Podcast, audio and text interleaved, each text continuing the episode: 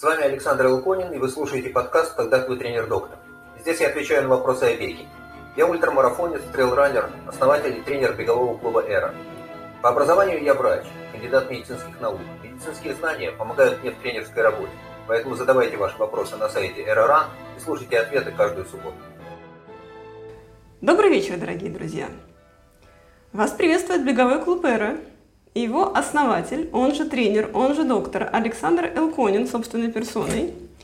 И сегодня у нас 35-й выпуск подкаста «Когда твой тренер-доктор?».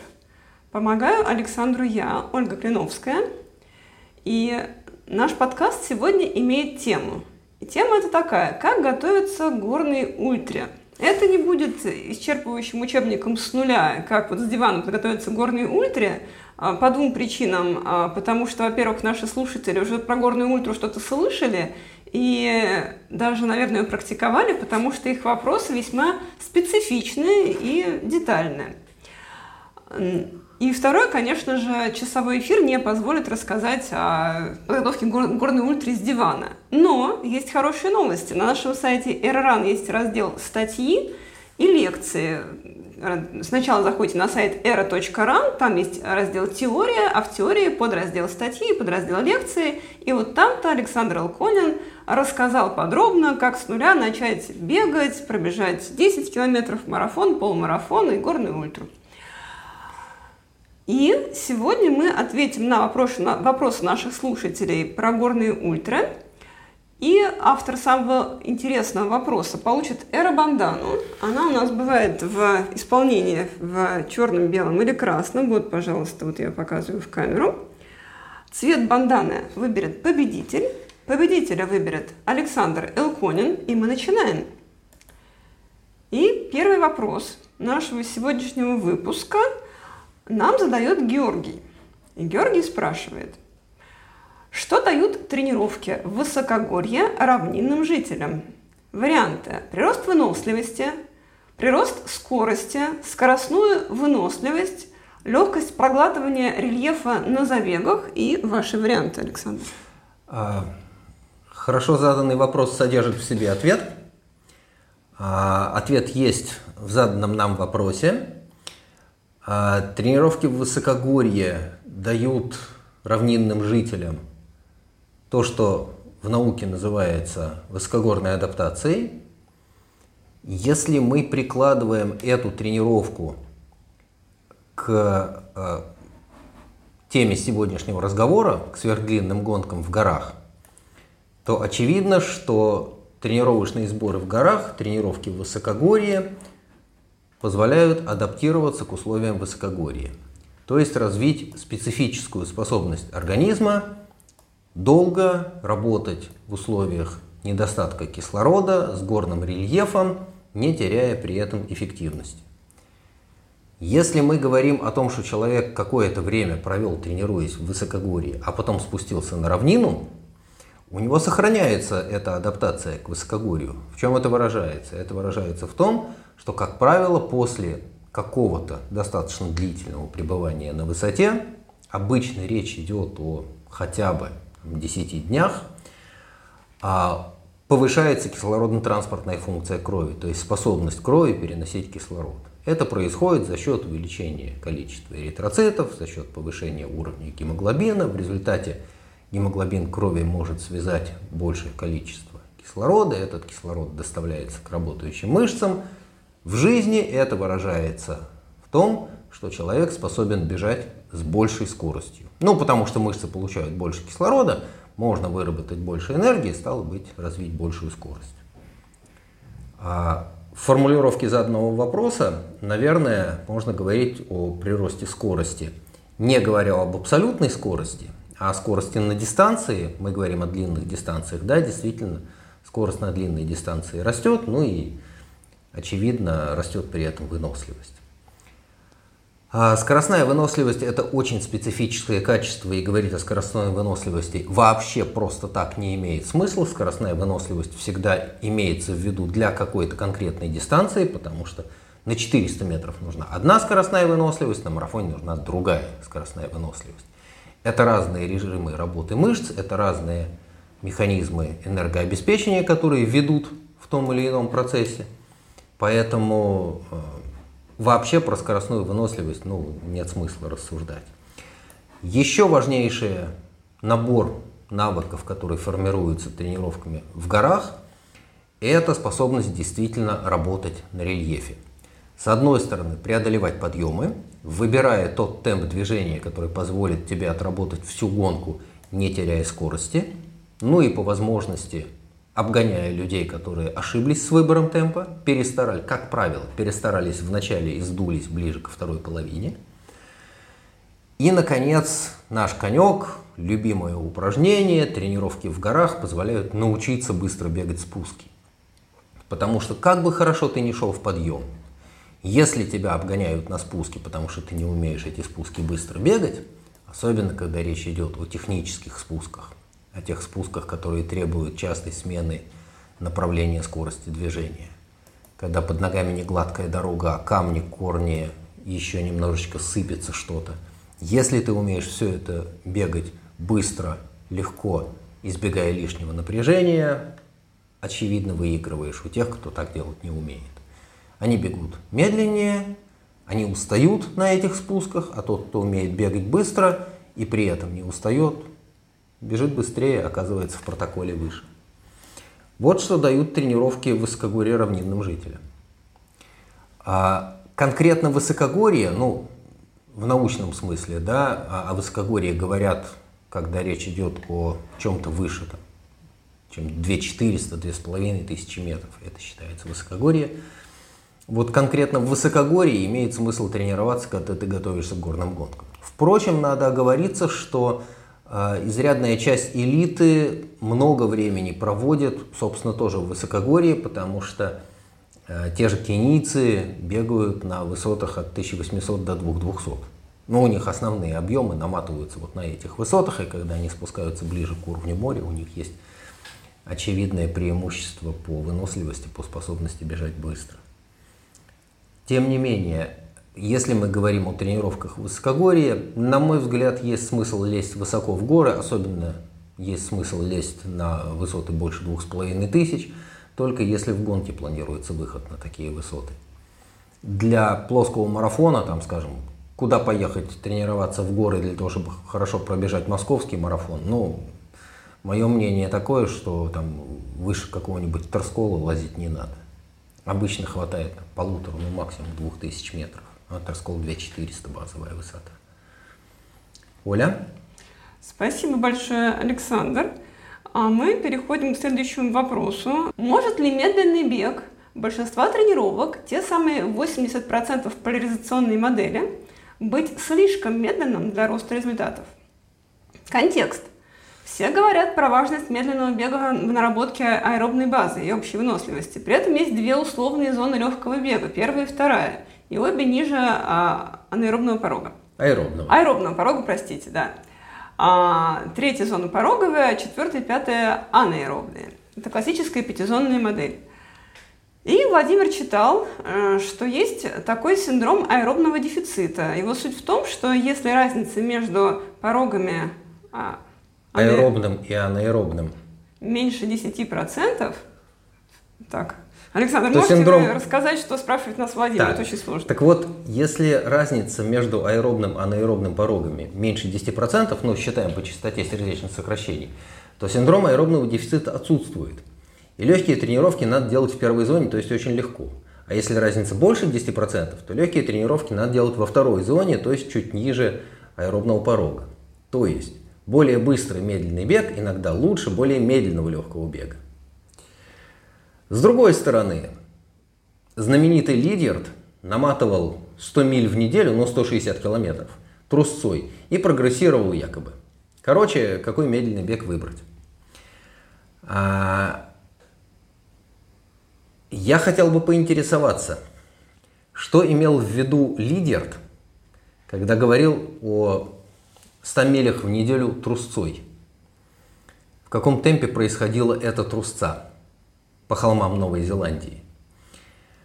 А если мы возьмем, ну, уже поминавшуюся сегодня а, марафонскую элиту, то они, тренируясь на базовых высотах от 1600 до 2200, бегают свои медленные, ну, начиная, может быть, по 5.45, в очень медленном случае по 6, а дальше вполне могут себя разогнаться на 4.15 и бежать себе, болтая, в темпе, который является целевым, например, для тех, кто хочет выбежать марафон из трех.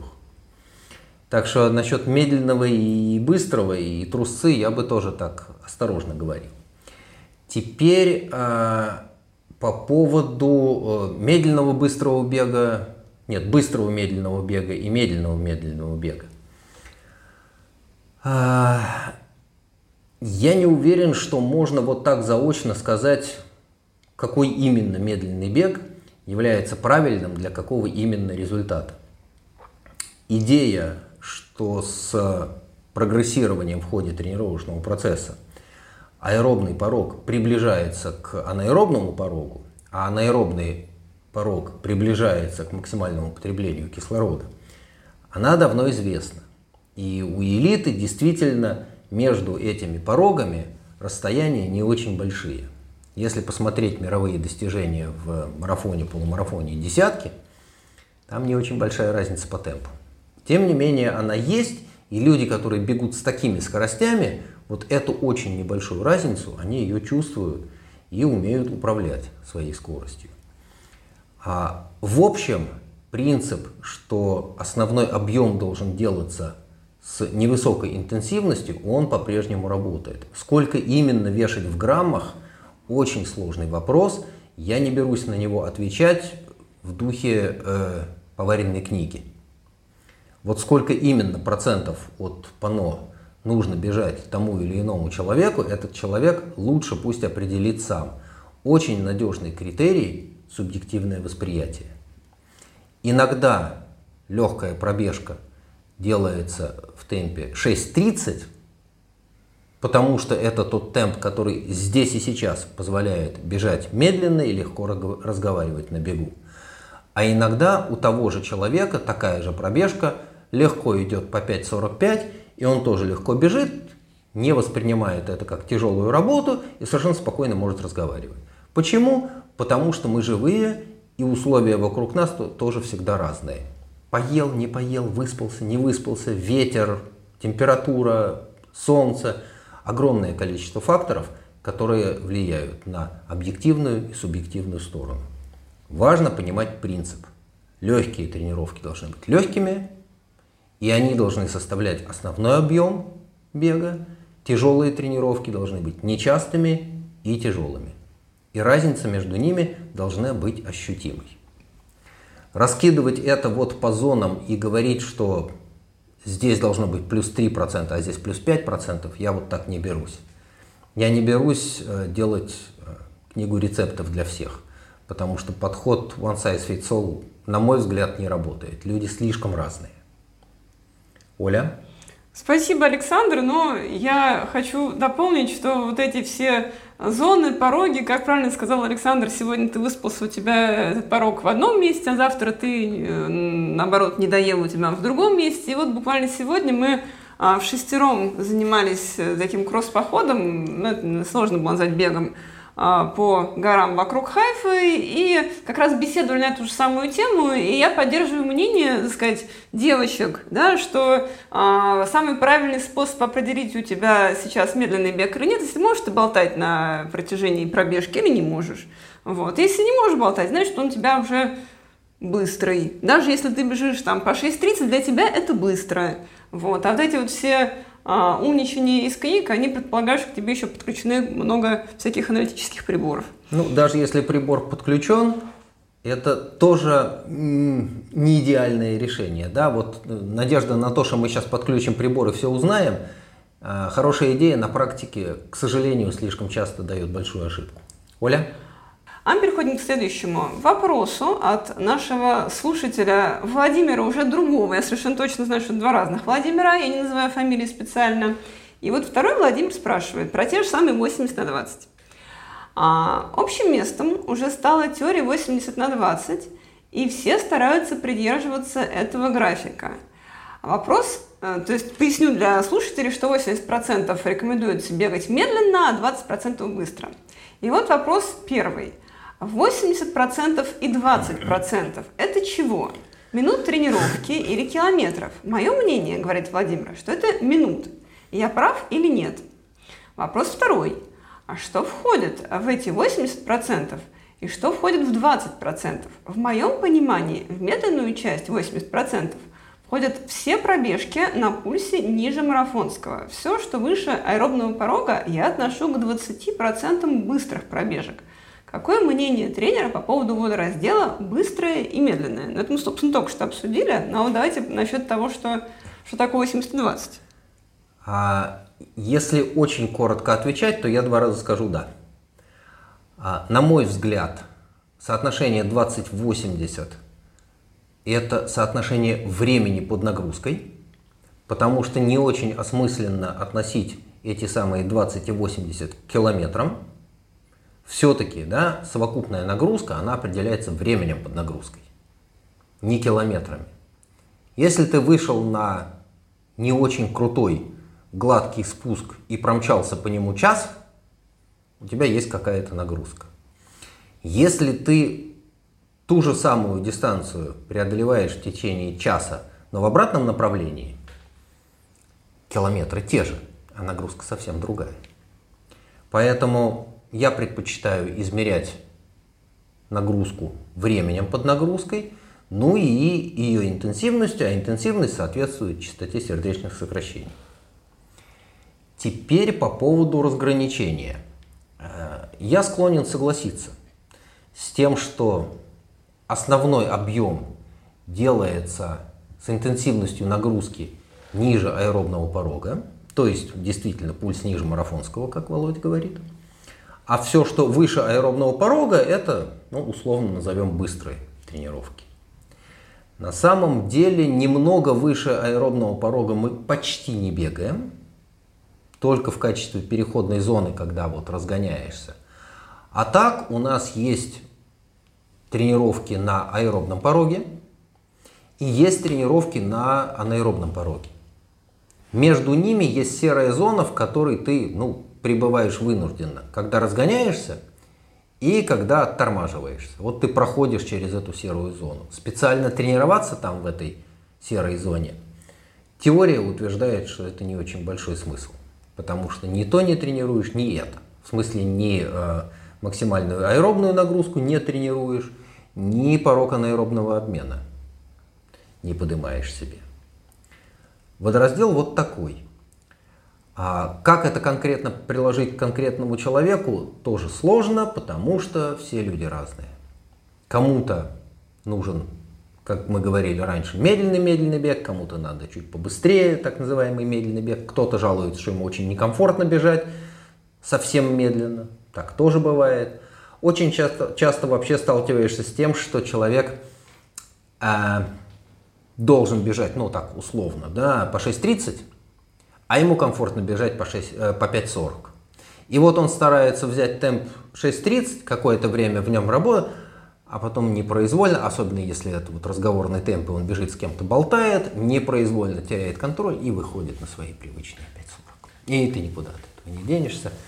Надо специально напрягаться для того, чтобы вот контролировать такой медленный-медленный темп. Оля? Спасибо большое, Александр. А вот к последнему вопросу от Владимира у нас есть дополнение от Дмитрия. Почему так происходит? Потому что наши Слушатели обсуждают вопросы друг друга в чате нашей трансляции. А чтобы попасть в этот чат, нужно подписаться на наш телеграм-канал «Эра подчеркивания РАН». И каждую субботу мы публикуем ссылку на прямую трансляцию, и человек попадает в чат, и вот дальше можно общаться с единомышленниками. Хорошо. И что же нас в дополнении спрашивает слушатель Дмитрий? А, Дмитрий спрашивает, а на какой период времени в сумме действует эта рекомендация 80 на 20? Варианты на 7 или 10 дней, или на 4 недели, или на весь сезон подготовки? Что скажете, Александр? Отличный вопрос. Смотрите, а, легче всего сказать, когда а, эта идея поляризации 2080 не работает. она не работает в период, когда у нас происходит восстановление. Ну, потому что в восстановительном периоде, то ли после травмы, то, то ли после большой гонки, после тяжелых соревнований, у нас нету интенсивных тренировок. Да, этих 20% их просто нету. Но если мы вышли, что в базовый период, и набираем аэробную выносливость, что мы вышли в период специфической подготовки, когда надо работать в темпе ожидаемой гонки, или набирать какие-то специальные качества, например, способность долго подниматься вверх, способность быстро спускаться вниз, если речь идет о горах, тогда, конечно, появляется разделение тренировок на легкие и тяжелые, и вот тут 20-80 вполне себя оправдывают. То есть этот принцип работает везде, кроме тех периодов, когда тяжелые тренировки просто отсутствуют. Ну и понятно, что там может случиться так, что не сразу 20% сделается, а, скажем, там, на одну неделю мы дадим 10% качественных тренировок, а еще через неделю, ну вот выйдем на 20% времени под нагрузкой потяжелее. А все остальное будет по-прежнему легким или не, не, совсем не тяжелым. Да? Как-то вот так. Оля? Спасибо большое, Александр. Вопрос нам задает Нора, которая бегает свои горные ультры по горам в Чили. А, и Нора спрашивает, а, как натренировать гликогеновое депо? Дело в том, что без углей мне не бегается, но если ем хорошо для тренировок, то начинаю набирать вес. Белки резать не могу, получается, что единственное, что можно урезать, это жиры, а, но на постоянной основе тоже не выглядит хорошей идеей. Если употребляю углеводы накануне, то все равно тренировки хватает на час. Если не есть много углеводов накануне, то вообще хватает меня на тренировки на 30-40 минут. Когда урезала углеводы до 50 грамм в день, вообще схватил что-то наподобие марафонской стены. А, и поэтому Нора пришла к выводу, что у нее организм не запасает гликоген в принципе. Такая специфическая у нее особенность. Так ли это, Александр? И что вы скажете? Э, ну, э, я не могу сказать, возможно ли такое, чтобы организм не запасал гликоген в принципе. Если нету явного заболевания, связанного с углеводным обменом, то я себе не могу представить, чтобы гликоген не накапливался в мышцах и печени. Должен быть. А другое дело, что способность, во-первых, накапливать этот гликоген, а во-вторых, использовать его для физической нагрузки, она тренируется. И тренируется она длительными аэробными нагрузками, главным образом. А игры с значительными колебаниями компонентов рациона, на мой взгляд, затея рискованная. Потому что хорошие исследования показывают, люди очень часто ошибаются в самостоятельных подсчетах калорийности и качественного состава своего рациона. Калорийность, как правило, занижают, и качественный состав, как правило, подвергается сильным искажениям. Это особенность человеческой психики – с этим ничего нельзя сделать. Да? Даже с самыми хорошими намерениями люди ошибаются.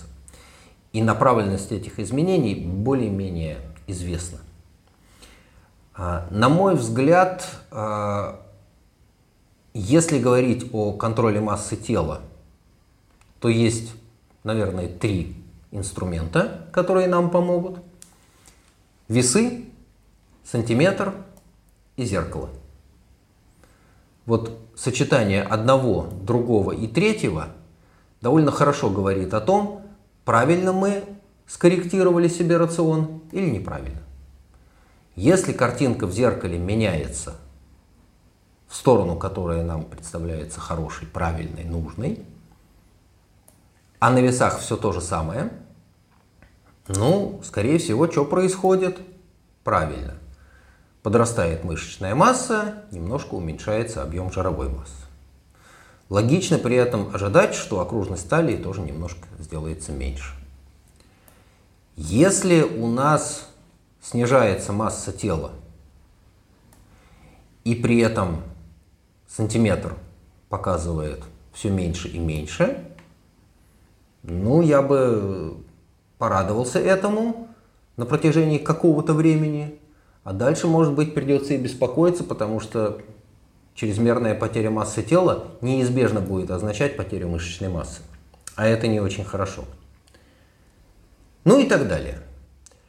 А, считать калории, считать компоненты можно, но я никогда не советую этим заниматься. В моем опыте получается, что обычный сбалансированный разнообразный рацион содержит все, что нужно, нету дополнительной необходимости чего-то там считать. 50 граммов углеводов, 60 граммов углеводов, как вы эти углеводы посчитали, взвесили свою овсянку и заглянули в таблицу, чтобы правильно построить пропорцию.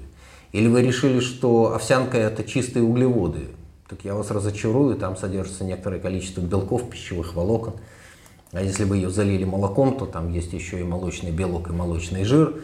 То есть довольно сложная задача делается. Опять-таки, на мой взгляд, а, настолько детальный подсчет не имеет большого смысла. Вы вполне хорошо можете контролировать массу тела и управлять ею, пользуясь тремя простыми инструментами. Весы, сантиметр, зеркало. И все видно. Если вы понимаете, что на том рационе, который вы используете, вы регулярно голодаете на тренировках, окей, можно оставить тот же совокупный рацион в сутки, перераспределяйте. Когда поесть побольше, когда поесть поменьше. Может быть, есть необходимость что-то взять с собой и сунуть конфетку за щеку где-нибудь минут через 15-20 после начала беговой тренировки. Вот Оля бегала на конфетках много лет, действительно. Конфетка за щеку. Даже сегодня. Ну и сегодня тоже. Сегодня я этого не замечал, потому что, ну вот как-то не контролировал детально. Идея такая. Да, действительно, э, с железом, с силовыми тренировками такая проблема не возникает, потому что совокупный расход калорий на силовых тренировках, он не очень большой по сравнению с нашими беговыми. Вот это можно просто посчитать, да, какой расход энергии, если там подходишь, берешь тяжелую штангу и начинаешь ее тягать. Или там ложишься под тяжелую платформу, начинаешь ее ногами жать. Не так много, как кажется людям. И э, хорошо похудеть на одних силовых тренировках некоторым удается, но я не видел таких хороших результатов. На, для, на длительной постоянной нагрузке – можно гораздо больший расход калорий себе обеспечить. Поэтому, да, действительно тренируется способность мышц запасать гликоген. Для этого надо, во-первых, истощать запасы гликогена в мышцах. Это делается в длительных интенсивных нагрузках. А после того, как такая нагрузка случилась, надо мышцы этим гликогеном накачать. Как это делается? Потреблением этих самых углеводов. Лучше, если это будут так называемые долгоиграющие углеводы, длинные, да, длинные цепочки, а длинные углеводы у нас содержатся в злаках и овощах. Вот, собственно, и все.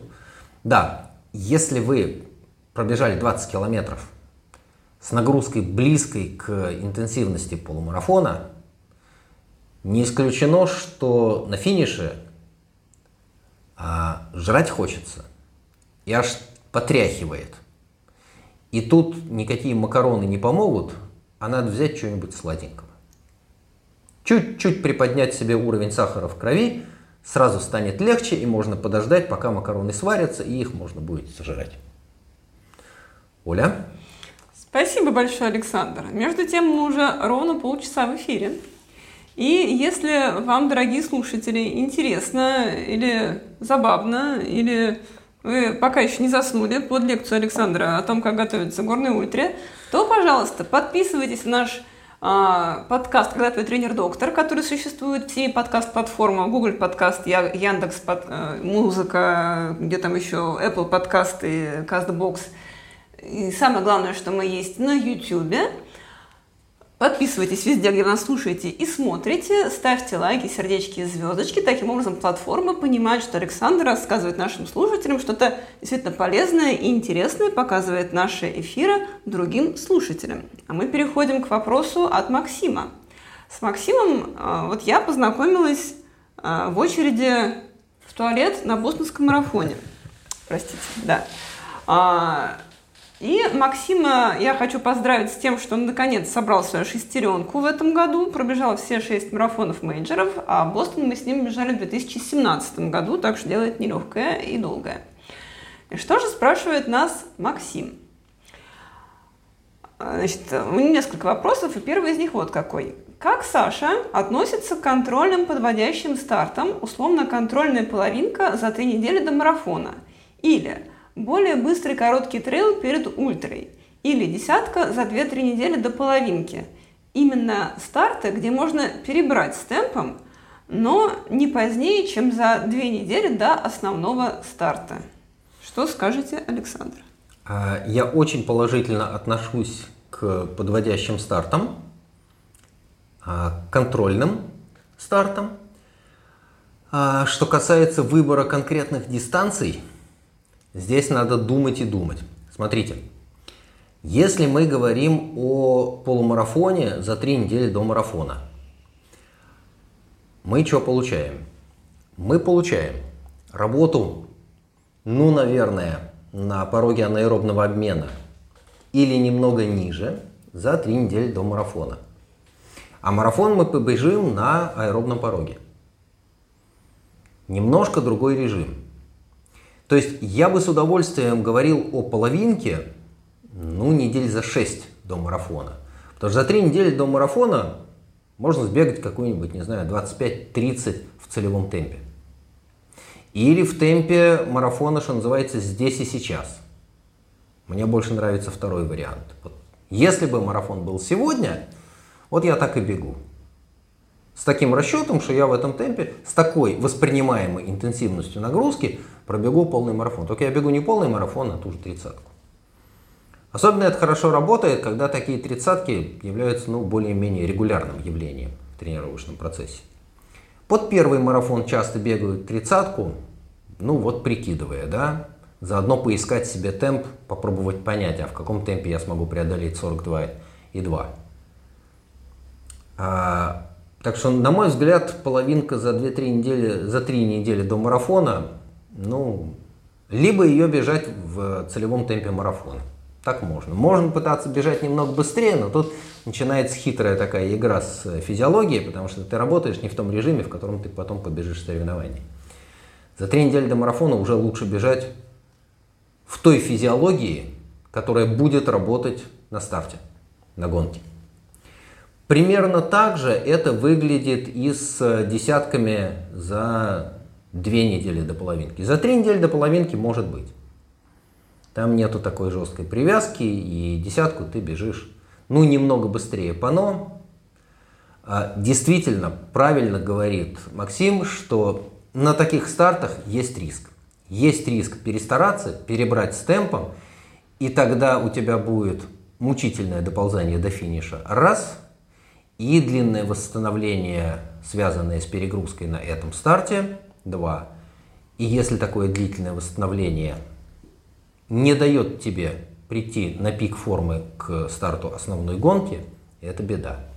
Но такая беда, она есть у нас всегда, и проблема, когда надо остановить качественные тренировки, когда хватит уже наращивать нагрузку, а надо отдыхать и восстанавливаться перед стартом, она существует всегда. Потому что с одной стороны хочется набрать побольше, с другой стороны нужно дать побольше времени восстановления перед стартом. У каждого скорость восстановления одинаковая, э, разная. Мало того, эта скорость восстановления еще и меняется по времени. Я когда-то мог себе позволить сбегать тридцатку за неделю до марафона и хорошо себя чувствовал. Это не значит, что оно у всех так работает. Да? Большинству все-таки две недели, ну максимум 10 дней. Последняя большая тренировка перед стартом. Это бывает по-разному. Оля? Спасибо большое, Александр. А, и тот же Максим задает нам еще один вопрос, который на самом деле этот вопрос потянет на целую лекцию. Значит, Максим спрашивает, как провести 48 часов перед стартом? А, то есть э, два дня до старта. Старт у него от 21 километра до ультрамарафона. Дальше в том же вопросе. Когда сделать последнюю тренировку? Какую? Каково отношение Александра к марафонской диете, где нужно первые три дня не есть э, в начале недели марафонской углеводы, а есть только белки, а вторые три дня есть только углеводы и совсем не есть белков. Дальше, э, нужно ли применять перед стартом ролла массаж, баню и гипноз? В общем, какой идеальный расклад к целевому старту за 48 часов до? Вот я, можно сразу поправлю, да, что в моем понимании а вот если бы я готовилась к какому-то старту, то я бы совершенно точно последнюю тренировку сделала за 48 часов до старта, а может даже и за 72. Вот. А роллы, баня, массаж тоже это применять надо не только прямо за два дня до, а и пораньше тоже можно.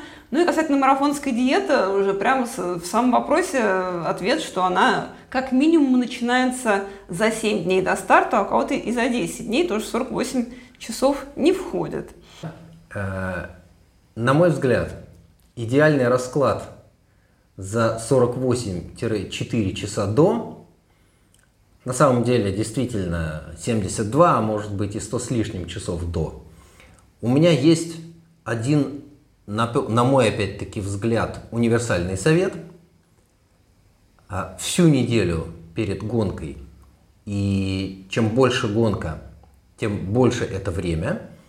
Так вот, все это время непосредственно перед гонкой надо максимально отдыхать и высыпаться. Это значит, что все тяжелые задачи, связанные с работой, надо либо сделать до, либо отнести на потом. Все сложные дела, требующие душевного и физического напряжения дома и в семье, надо либо сделать до, либо отнести на потом. Ну, как-то вот договориться у себя, что, смотри, вот у меня сейчас есть неделя до гонки, я не буду сейчас заниматься ремонтом, я не буду сейчас двигать мебель, я не могу сейчас заниматься организацией выезда всех кошек на дачу или их оттуда возвращением, если речь идет о московском марафоне. Вот это все, я тебе клянусь, сделаю в ту самую неделю, которая будет после гонки. У меня все равно тогда не будет тренировок, и вот я смогу это все прекрасно делать. Прикрутить, открутить, бабушку с кошками с дачи вернуть или туда отвезти. А сейчас у меня на носу гонка, мне эту неделю надо провести. Вот придумайте себе такой ретрит. Придумайте себе способ избавиться от кучи забот, которые валятся. Обязательно что-то свалится внепланово сверху. Хотя бы плановые вещи уберите. И это абсолютно универсально. Разгрузите себя по максимуму. Попробуйте договориться на работе, чтобы на вас не валили.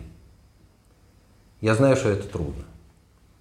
Но когда у меня получалось так, что вот я работаю и у меня еще гонки, я себе тоже старался спланировать по максимуму, создать задел, чтобы хотя бы неделю перед гонкой на мне ничего не висело чтобы мне не приходилось 10 часов сидеть за компьютером, возвращаться домой черти когда, сильно напрягаться, минимум командировок, ну вот как-то это надо придумывать. Это универсальное. Теперь, а когда делал последнюю тренировку? Мне нравилось немножко как-то побегать, пошевелиться за день перед стартом. Это не всем нравится. У кого-то работает, у кого-то нет. Э, дело индивидуальное, тем, у кого работает, ну вот они это самое у себя в планах видят. Те, кто говорят, нет, я буду лежать лежмя, ну ради бога, да.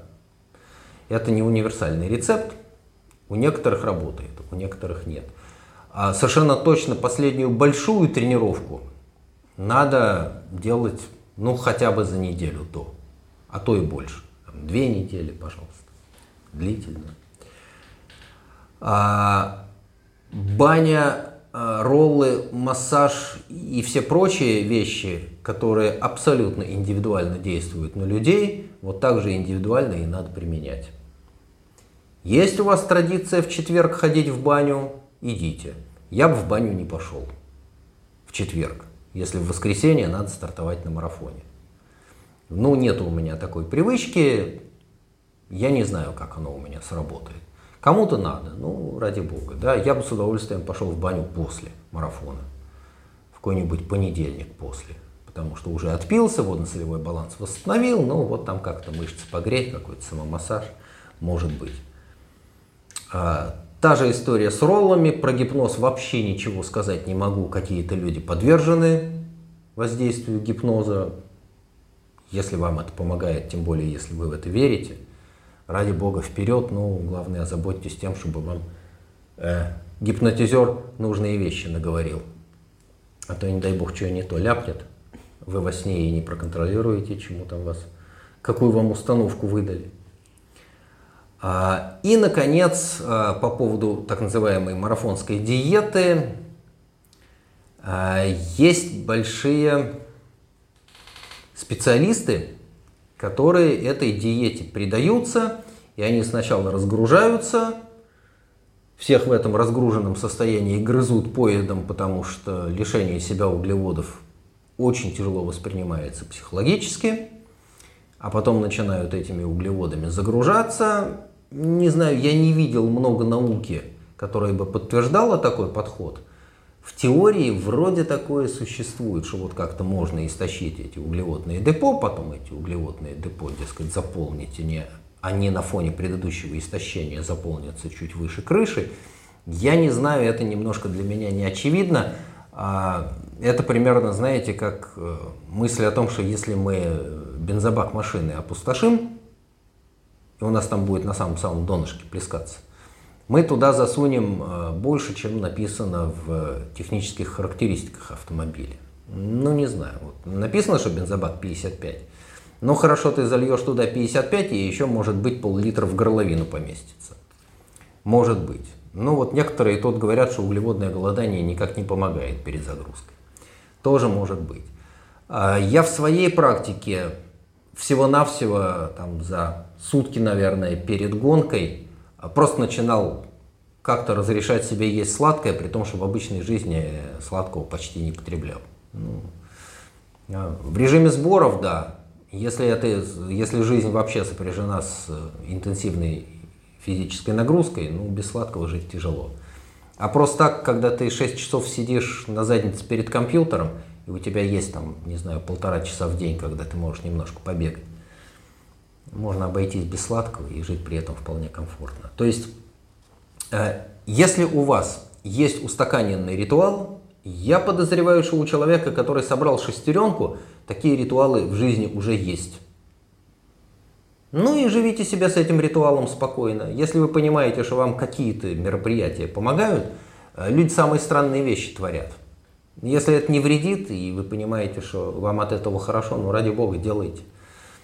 А подводить под это какую-то большую науку, я не знаю, можно ли, потому что слишком много тумана и неопределенности. Одному работает, другому не работает. Ну, гипноз, самогипноз. Сядь перед зеркалом, повесь шарик, он значит, будет мотаться, загонишь себя в транс. Не знаю. Оля?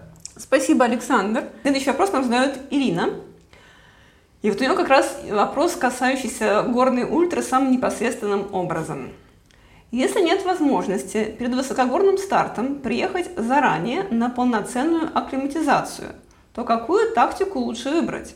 Бежать с колес или все же приехать хотя бы за 2-3 дня до старта по принципу «это лучше, чем ничего». И вообще яма, то есть падение физической формы в горах на какой-то день после приезда в горы. Вот эта яма, она существует на самом деле? Как сильно выражена относительно бейслайн, то есть дня приезда в горы? И на какой день у большинства приходится дно этой ямы, то есть максимальный провал. Вот я могу сказать про себя, что у меня приходится на второй день после приезда в горы. Что скажет Александр? Окей. Okay. Если мы рисуем кривую распределения, а, картинка получается такая. У подавляющего большинства людей а, какие-то неприятные ощущения, связанные с пребыванием на высоте, начинают чувствоваться в зависимости от абсолютной высоты. В тот же день почти у всех что-то вылезает на второй-третий день. И пик этих ощущений действительно приходится на вторые и третьи сутки пребывания на высоте. К сожалению, это тот самый расклад, в который попадают большинство равнинных жителей, которые едут на гонку в горах. Вот ты себе освободил какое-то время, в четверг залетел, в смысле в аэропорт, вечером того же дня приехал в горы, лег спать, в пятницу проснулся, немножко погулял, в субботу получил номер, в воскресенье стартуешь. Ну, это хороший расклад, да? В раскладе похуже в пятницу прилетел. А в совсем плохом раскладе прилетел в пятницу в ночь. И в ночь с субботы на воскресенье тебе надо высыпаться, а ты не можешь заснуть, ну, у тебя колокола бьют в башке. В Терсколе на высоте 2400. Потому что ты никогда на этой высоте не был, и вообще там заснуть не можешь и ты просыпаешься с головной болью рано-рано утром, а тебе надо бежать. А у тебя в покое пульс под 100, и все остальные проявления не сильно выраженные, но все-таки горной болезни. Но это, к сожалению, реальность, с которой мы живем. И тут действительно существует два принципиально разных подхода. Значит, можно приехать заранее и прожить в горах, ну, хотя бы недельку, чтобы наступила первоначальная адаптация к высоте, мы еще не получим значимого прироста гемоглобина, но во всяком случае на уровне регулирования сердечно-сосудистой дыхательной системы у нас наступит непроизвольная адаптация к тому, какой уровень напряжения сердечно-сосудистой системы и дыхательной системы необходим для энергообеспечения какой интенсивности нагрузки. Ну, по-простому, с какой скоростью ты пойдешь вот в такой уклон на этой высоте. С какой скоростью ты можешь позволить себе бежать на плоском вот на этой высоте, конкретно на этой. Немножко там походишь и поймешь. Но, правда, для этого надо там какое-то время провести. Опыт показывает, что повторное появление на той же высоте дает существенно более легкую адаптацию. Это работает не стопроцентно, но у большинства людей подобная память адаптации есть, она существует и она работает. Поэтому если съездил в горы на неделю-две, в следующем году опять приехал в те же горы, может быть за меньшее время перед гонкой, но адаптация у большинства людей при повторном заезде в горы – работает лучше, происходит легче. Почему это так, наука толком объяснить не может, но факт известный.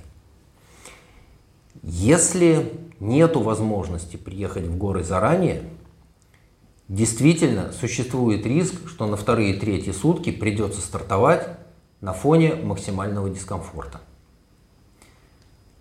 Рискованная стратегия влететь условно в субботу во второй половине дня бегом добежать до Экспо, схватить номер, лечь спать, пока организм не понял, во что его вписали, утром в воскресенье вскочил, выскочил на старт, побежал, ближе к финишу тебя накрыло, но уже поздно, гонка кончилась.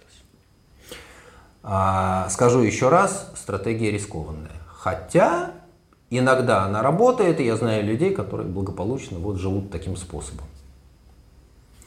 А, жизнь вообще жестока и несправедлива, и очень нечасто получается, что на все гонки в высокогорье удается приехать заранее, адаптироваться и вообще перед этим два месяца провести в тех самых горах, чтобы они были как родные, и технику прокачать, и гемоглобин себе поднять, потому что через 11 дней наступает гематологическая адаптация к каждому уровню высоты. Да, он приехал на 2000, через 11 дней произойдет гематологическая адаптация, гемоглобин немножко подымется. С 2000 через 11 дней поднялся условно на 2500, и там тоже через 11 дней следующий уровень адаптации наступит. Ну и так далее. Да? Я не уверен, что э, этот феномен исследован на большом диапазоне высот, выше 5000 человек вообще плохо адаптируется. Там начинается потихонечку истощение. Ну, если посмотреть на географическую карту, то видно, что люди выше трех с половиной почти не живут. А если и живут, то это не очень комфортная жизнь. И хорошо известно, например, что а, в человеческих поселениях на больших высотах, выше трех с половиной, а, у них как-то, знаете, рождаемость падает. Не выживают младенцы.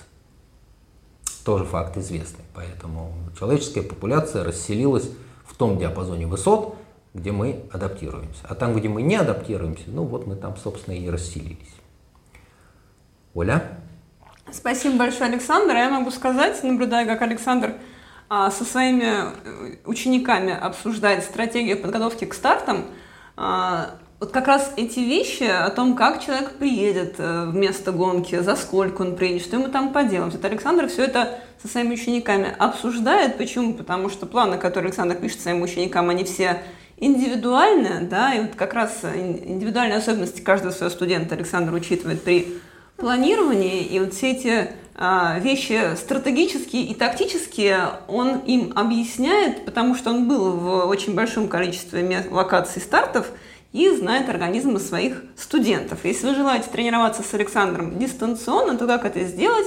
Очень просто. На сайте EraRun в разделе «Тренировки» написано, а, собственно, как тренироваться с Александром. Как э, это сделать? Маленький дисклеймер. Никто не знает ваш организм лучше, чем вы сами. Поэтому слушайте себя. Если вы будете рассказывать мне, это сильно поможет. Потому что я не всегда могу дистанционно угадать ваше состояние, ваши ощущения. Слушайте себя.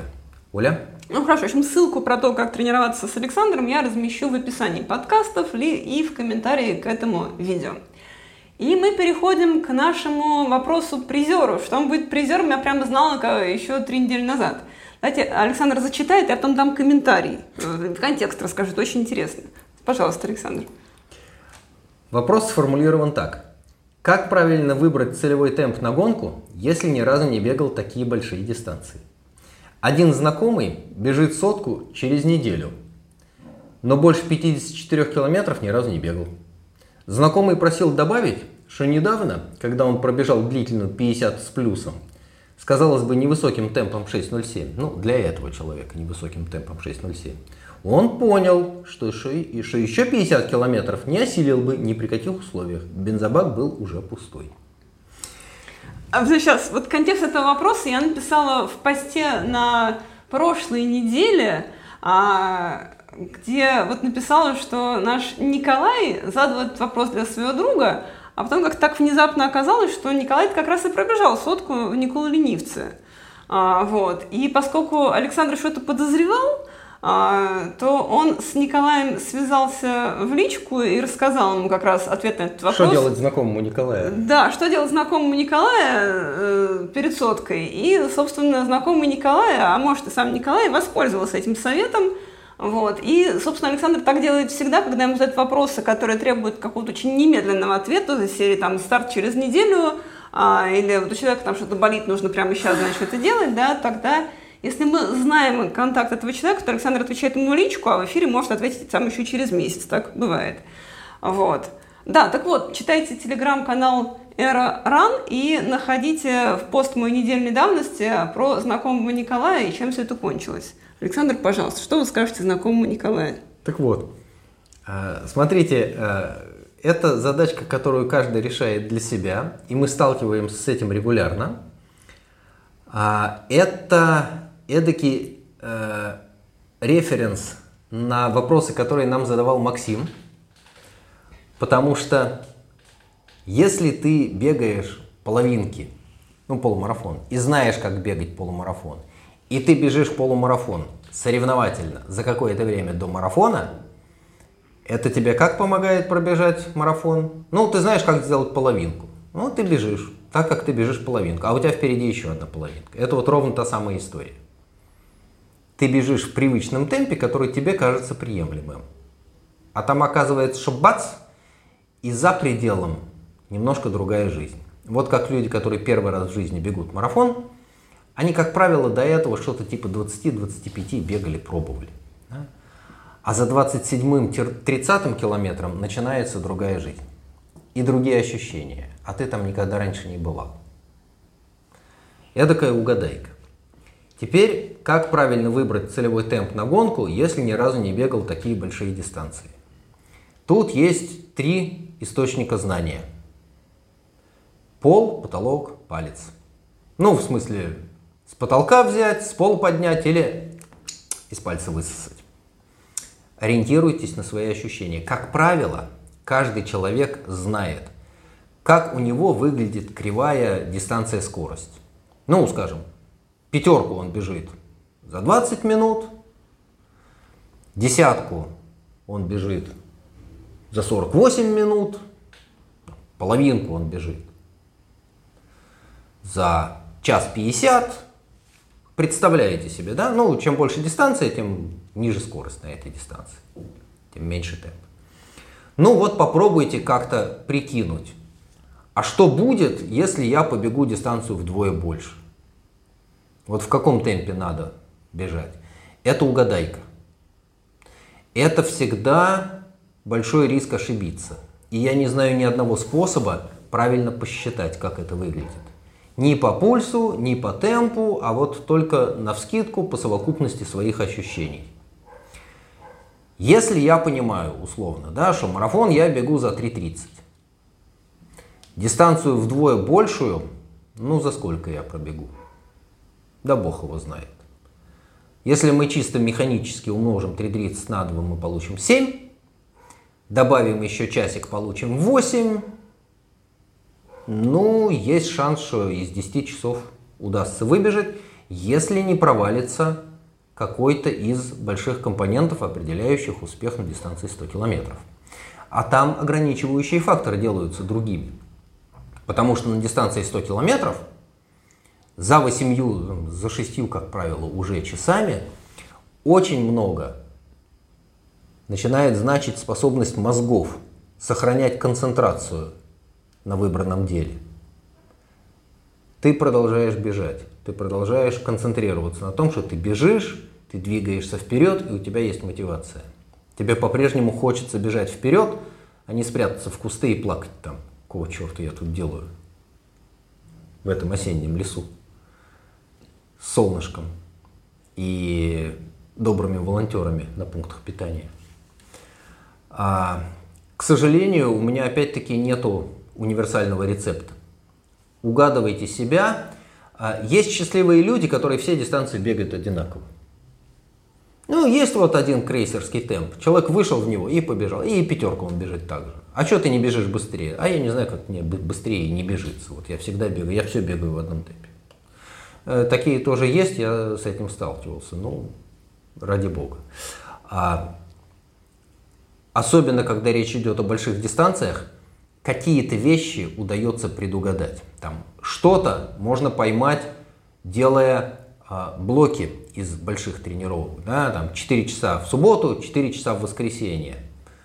Ну вот в воскресенье на второй большой тренировке вылезают какие-то особенности, которых ты раньше не знал. Либо где-то что-то заболело, либо что-то надо менять в питании, либо пить, либо что-то трет. Но вопрос-то очень хороший, и я долго думал, как на него отвечать, поэтому Николай свою бандану честно заслужил. Ольга свяжется, узнает, какого цвета бандана больше нравится. Ну и мы займемся тем, чтобы эта бандана нашла своего героя. Оля? Спасибо большое, Александр. Поздравления Николаю с тем, что он пробежал первую сотню своей жизни, и бандана уходит э, нашему человеку, который свой вопрос вот не просто сформулировал, спросил, а еще и практическим образом, да еще каким сложным, его, так сказать, реализовал а, совет тренера. Все получилось у Николая, и, в общем, мы его поздравляем.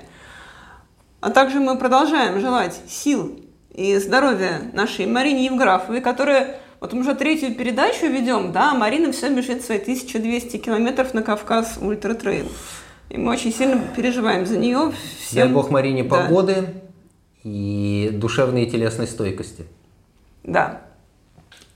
Спасибо нашим слушателям, которые задавали эти вопросы. Спасибо всем, кто был с нами в прямом эфире и поддерживал нас своими комментариями.